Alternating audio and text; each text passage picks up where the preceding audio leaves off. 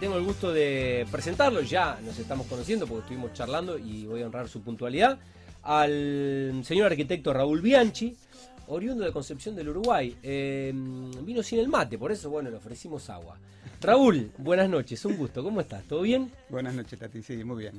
Bueno, vos sabés que me pasó eso, le contaba, le contaba a Raúl que tuve la suerte por trabajo de estar en Concepción del Uruguay, en su tierra natal, y que, bueno, la gente ahí en la plaza, bueno, yo tú lo había visto en Uruguay cuando, cuando estuve en la pensión de Nacional de Montevideo, pero mm, bueno, después lo volví a ver, en el único lugar de Argentina donde yo vi que la gente anda con un termo abajo de este brazo y con el mate en el otro fue en Concepción del Uruguay, porque yo conozco esa parte de, Entre Ríos, y la famosa vuelta dominguera. La gente haciendo la, vuelta al perro, digamos, haciendo la vuelta por la plaza y por el centro de una ciudad chica como es Concepción del Uruguay, que no sé cuántos habitantes tiene, pero la gente sale a dar vueltas, pero va tomando mate y los ves como van tomando mate arriba de arriba del auto. Eh, una costumbre muy arraigada y digamos de alguna manera compartida con los uruguayos, ¿no? Sí, sí. No por sí, sí, en Uruguay me sorprendió porque bueno fue la primera vez que lo vi, veía a los tipos trajeados yendo a la oficina y, así y, y, se ceban el mate mientras van caminando y lo toman mientras van caminando, no es que lo llevan y toman mate cuando llegan a la oficina, o sea, van tomando mientras Los uruguayos tienen un hábito que ceban mate en una sola mano. Claro, y tienen, tienen pulso. Eso no lo hemos desarrollado nosotros. Tienen pulso y tienen tacto, impresionante. Los yoruba. Bueno, eh, Raúl, eh, además de ser arquitecto y ya casi un rosarino por adopción eh, como yo, eh, el señor Raúl Bianchi es también un BNIer y, y un par, más allá de que está en otro grupo, está en el Power, yo estoy en el Connection. Pero bueno, quiero agradecer también a Gaby Camicia, que me permitió contactarlo, poder invitarlo. Tiene un estudio y una empresa que aplica a este programa, así que, bueno, Raúl, más de tres años que formás parte de, de BNI, quería bueno, preguntarte un poco por tu experiencia eh, en estos más de tres años que, llevas ahí. Bueno, mi, experiencia en BNI ha sido excelente, por eso hace tres años y medio que estoy en, en BNI con la empresa. Eh, la verdad que si tuviese que hablar de BNI necesitaríamos casi un programa para hablar de un eso. Un programa aparte. Un programa aparte, porque en tres años y medio pasaron muchas cosas. De hecho, se desarrolló mucho mi empresa y, en parte, eh, la verdad que gracias a haber participado en ámbitos como este, ¿no? Eh, yo siempre digo que, bueno, BNI para mí es eh, asistir a una reunión semanal donde voy a capacitar a 25 vendedores de mi empresa, a la vez que voy a aprender de la actividad que desarrolla mi compañero de grupo para venderlos a ellos. Y esto a través de los años nos ha dado muy buenos resultados comerciales, por un lado, pero también desde otro punto de vista hemos aprendido mucho y yo te comentaba antes de esta charla que eh, tengo muy buenos proveedores dentro de BNI. Claro. Eso nos ha ayudado a crecer también. Así que es un ámbito de aprendizaje, de relaciones humanas y sobre todo de negocios, básicamente, ¿no? Impresionante. Bueno, qué bueno. Y qué bueno y qué, bueno em, poder compartirlo. Bueno, contame la historia de Viarc. Hablábamos un poco eh, mientras escuchamos la, tanda de, comerciales. Eh, te viniste a te viniste a estudiar, terminaste la carrera de arquitecto y bueno, ya largaste, largaste con tu profesión, pero bueno, eh, no sé cuándo comenzó VIARC, que es tu estudio. Bueno, a ver, VIARC empezó mucho después de lo que empezó la actividad, mi actividad profesional, ¿no? Yo me recibí en el año 94, como todo arquitecto, arrancamos haciendo lo que sale, básicamente, y sobre todo habiendo venido del interior, y que tenés pocas relaciones, claro. tenés que empezar muy de abajo. Eh, me fui desarrollando la profesión y en el año 2001 más o menos eh, nos asociamos con un colega, un gran amigo por otro lado, el arquitecto Farman, fundamos un, estudio con el que nos empezamos a dedicar a la arquitectura comercial. La arquitectura comercial fue para nosotros de alguna manera una, una salida en un momento... ¿A qué le llamas arquitectura comercial? Bueno, la arquitectura comercial es todo lo que abarca el diseño y producción de locales comerciales, puntos de venta, lo que uno ve en los shopping que se conocen como góndolas, esos espacios como islas eh, que van mutando, que van cambiando con cierta frecuencia. Y en particular en el caso nuestro, con el desarrollo de stands comerciales para empresas que participan en exposiciones, congresos, ese tipo de, de actividad. Vos me decías cuándo empezó VIARC. Bueno, con, la denominación de VIARC en el año 2015 en realidad. El estudio que teníamos anteriormente con mi socio lo cerramos en ese momento cada cual siguió su, su camino, en buenas relaciones. En buenos, en buenos términos. en buenos términos, sí, sí, seguimos siendo muy amigos. Y bueno, nosotros armamos Viarc, lo armé porque, bueno, pasa el tiempo, pasa la vida, los chicos crecen. Sí. Eh, mis hijos, eh, uno es arquitecto, el otro es diseñador, así que bueno. Bueno, siguieron por ahí. Un estudio familiar. Empezó siendo un estudio familiar, donde Claro. se pretendía volcar toda la experiencia de, te diría, 15 años de arquitectura comercial, Claro. eh, en un nicho muy específico, que tuvimos que aprender de qué se trataba esto de la arquitectura comercial. Tuvimos que formar proveedores, porque es un, Claro. los proveedores no, digamos, son eh, eh, requieren condiciones diferentes, por decirlo de alguna manera. ¿no? Fuimos aprendiendo, así que aplicamos a enviar a partir de 2015 toda la experiencia que hemos acumulado. Y, y bueno, y acá estamos. Eh, la verdad que muy conformes con el desarrollo de nuestra eh, pequeña empresa, muy especializada, muy de nicho, ¿no? Sí. ¿Y cuándo, cuándo comenzaron? Bueno, como, el- como Viarc, como Viarc en el 2015. en el 2015. O sea, ah, es relativamente una, como empresa, una empresa, una empresa joven. Pero más de 20 Más años allá- de experiencia más allá en, de tu rubro, experiencia. ¿no? Claro, y tu expertise. Exactamente. Eh, bueno, hoy cómo está compuesta, continúan tus hijos, el diseñador y el arquitecto. Eh, no, en realidad eh, el arquitecto cobró alas Ajá, y tiene su propia Su- su, su propio, propio emprendimiento y eso está muy bien, está muy bueno. sí, Con mi hijo mayor, que es diseñador, está tra- trabajando en el estudio. claro. Incorporamos, por supuesto, colegas que ya venían con relaciones anteriores, Sí, eh, profesionales de, de la actividad que se fueron formando en el estudio. ajá, Y hoy el estudio somos siete personas. qué bueno. Eh, obviamente, como todo estudio, tenemos perfiles diferentes. Tenemos quien se dedica Sí, específicamente al diseño, ese tipo que vuela, Sí. que tiene la capacidad creativa, que de pronto capaz que no sabe cómo, cómo se va a terminar construyendo esto, pero tiene esa facilidad y la, esa plasticidad y ese sí, bueno, perfiles complementarios. perfiles complementarios, exactamente. Tenemos una arquitecta muy amiga y muy capaz que se dedica a toda la parte de diseño de interiores. Eh, un colega y amigo de muchos años que hace toda la parte de, de dirección técnica de obras, que es una parte muy compleja en este negocio porque los plazos son muy cortos y, Sí. y digamos Hay que hay- ser expeditivo y resolutivo. Sí, y hay que tener todo muy planificado.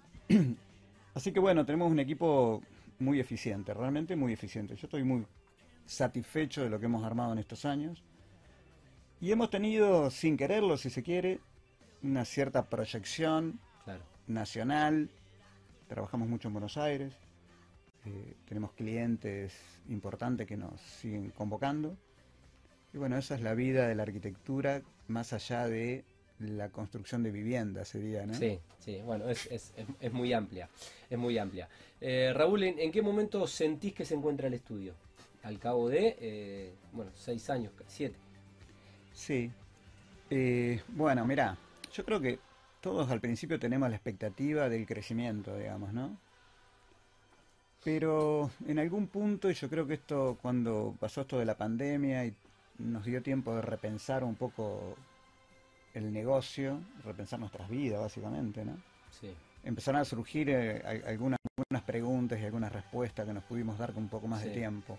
sí, si lo que buscamos es una gran empresa a nivel, digamos, de escala, sí, o si es una gran empresa porque es una empresa prolija, correcta, eficiente, eh, orientada a darle realmente un servicio Sí. eh, de calidad al Sí. cliente, de conservar el cliente, y fuimos por ese lado. La empresa no tiene la expectativa de ser una empresa de, Sí. de volumen, sino controlada, controlada, hacerlo- ordenada. ordenada, hacer lo que realmente se puede hacer. Porque muchas veces uno se centra en vender, pero después hay que producir lo que uno vendió. Y, y cumplir con los tiempos. Y cumplir con los tiempos, exactamente. Y en Sí. el negocio, digamos, en, este tipo de arquitectura, es un compromiso doble, porque uno está haciendo un producto que nuestros clientes van a utilizar para comercializar. Claro. Entonces, digamos, los tiempos eh, son eh, Siempre apremiantes. eh, apremiantes, exactamente.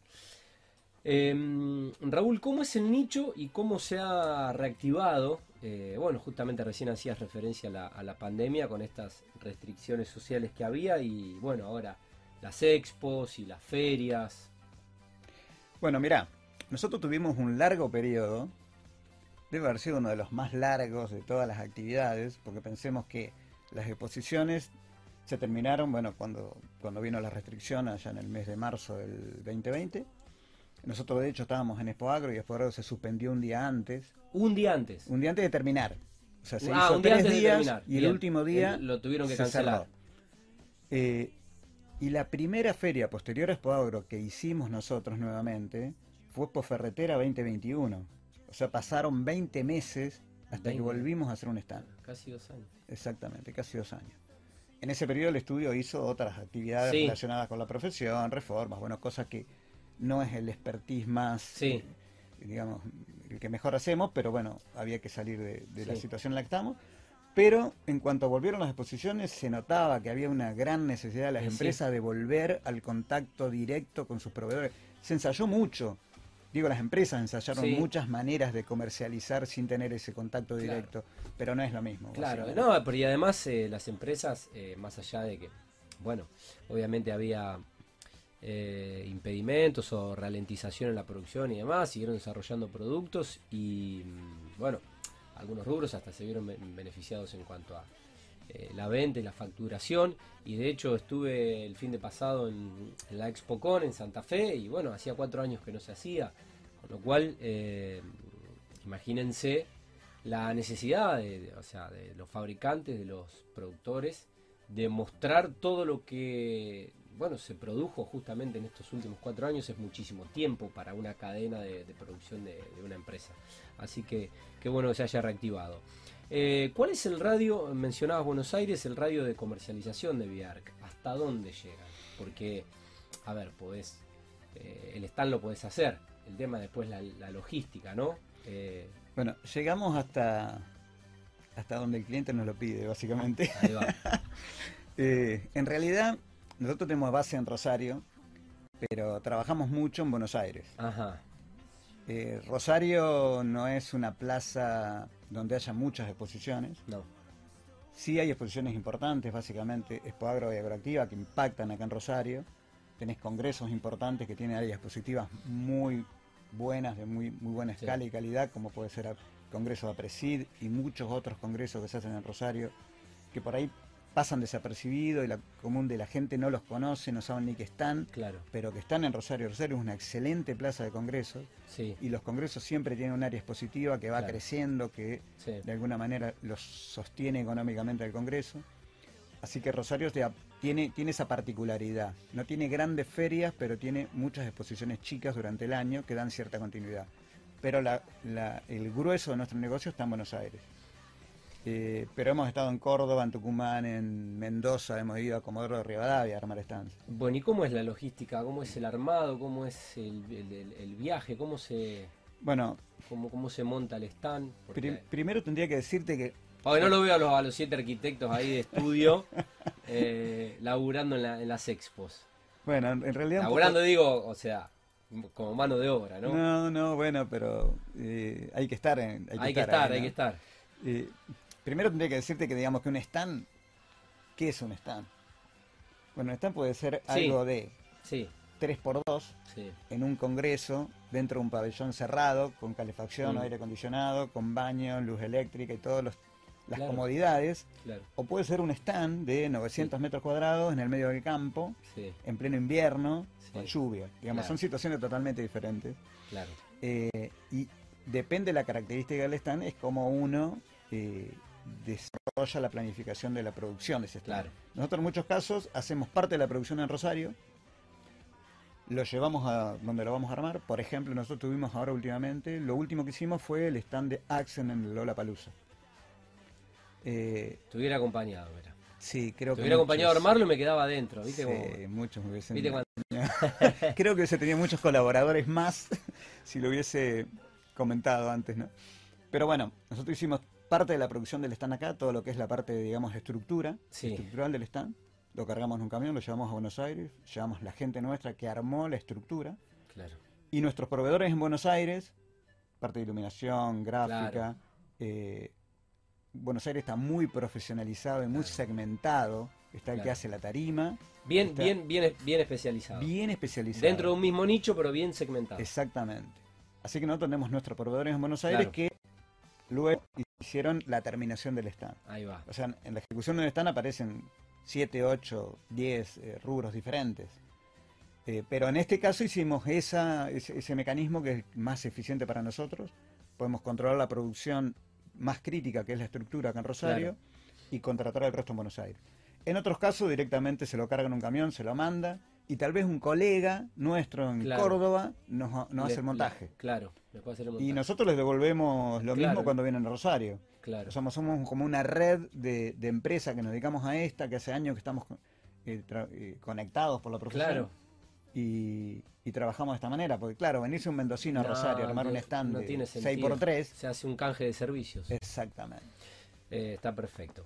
Eh, Raúl, eh, si bien supongo que por allí alguna empresa puede pedir, eh, pero está claro que los especialistas, los arquitectos, los, los diseñadores son ustedes. ¿Y cuáles son un poco la- las tendencias de diseño de los stands hoy, hoy día? Porque supongo que va cambiando también, ¿no? No, es- no es lo mismo un stand hace 10 años, a lo mejor ahora existen cambiado. materiales que hace 10 años no existían, luminarias. Ha eh, cambiado mucho, ha pasado mucha agua bajo el puente, digamos, ¿no? Bueno, yo me acuerdo de las primeras exposiciones de campo que asistimos, año 2001, 2002. Eh, bueno, se hacía todo de caño, el famoso Sí. sistema layer, digamos, sí. forrado con lona, anillada y cosida con soga, digamos, y ese era el estaño, una carpa y punto, y no había mucho más. Claro. Y muchas banderas.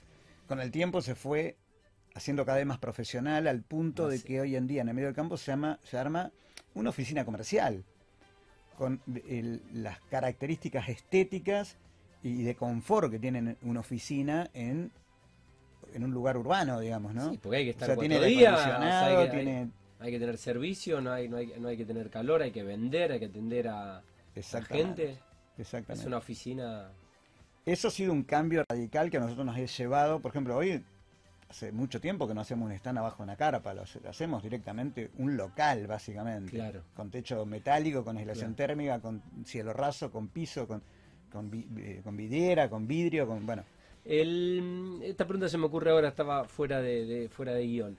Eh, alguien que invirtió en un stand, que no tengo idea de lo que puede valer, porque supongo que variará de acuerdo a, de acuerdo a, a las necesidades, puede lo, lo puede reciclar para una próxima expo o ya no sirve eso que adquirió? Bueno, esa es una pregunta que no le hemos encontrado respuesta. a ver, sí se puede. Perdón, Sí perdón por la improvisación porque no se, No, no se- no. no se me ocurrió antes, se me ocurrió ahora. Pero bueno, esto es radio en vivo. Pero esto es una cosa que el, el cliente te la pregunta todo el tiempo, digamos. Claro, ¿y yo qué hago después con esto? Eh, en realidad al cliente no le conviene comprar un stand. El, el- el negocio del stand se mueve eh, en- con el concepto de alquiler.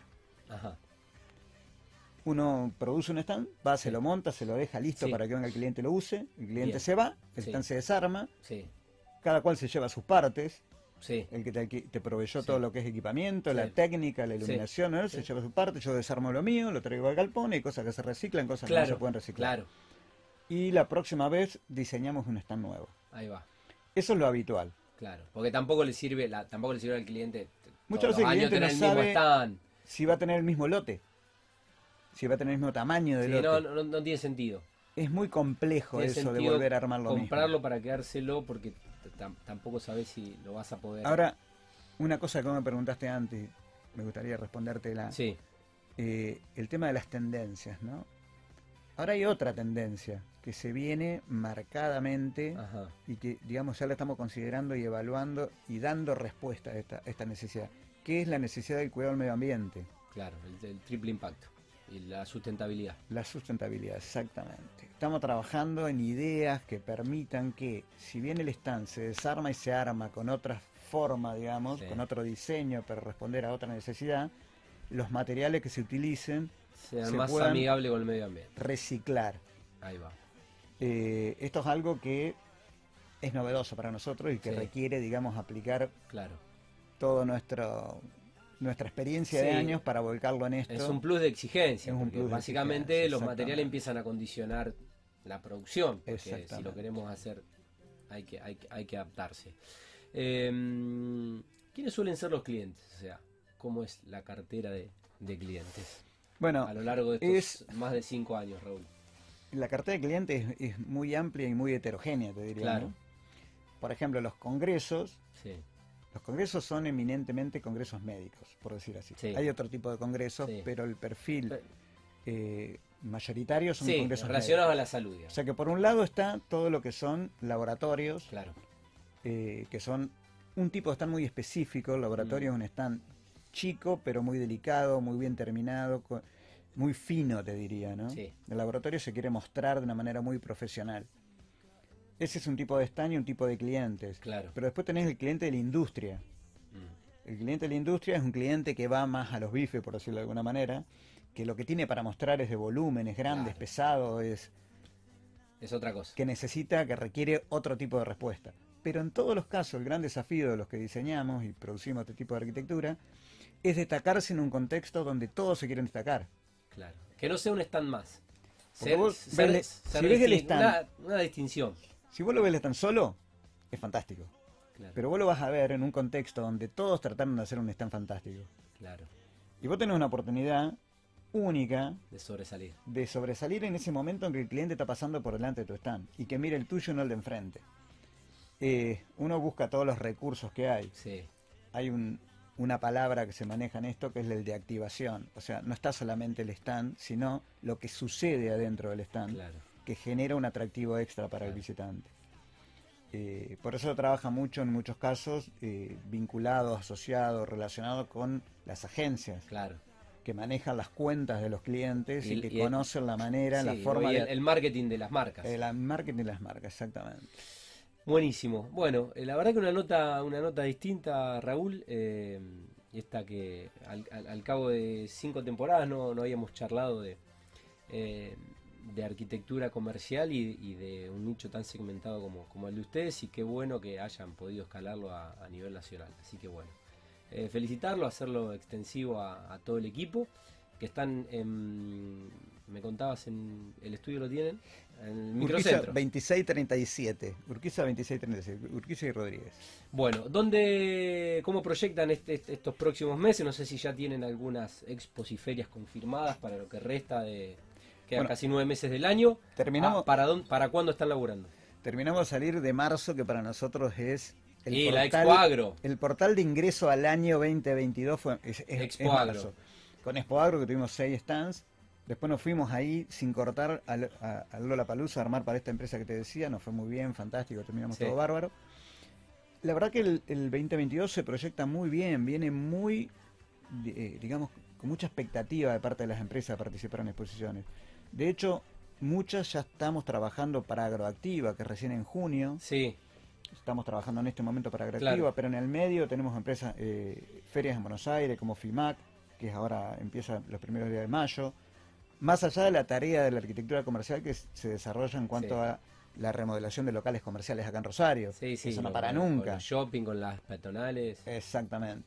O sea que la verdad que esperamos un 2022. Empezó bárbaro, te digo. Muy bien empezó. Esperemos que termine mejor. Esperemos que termine mejor. Bueno, muchas gracias eh, Raúl y un gusto haberte conocido. Que tengan un gran año. ¿eh? Ahí con la gente de Biarc, con B larga. Un gusto haberte conocido. Gracias por la invitación. ¿eh? Muy amable. A usted por venir, señor. Bueno, el arquitecto Raúl Bianchi en esta primera nota de hoy en Mundo Construcción.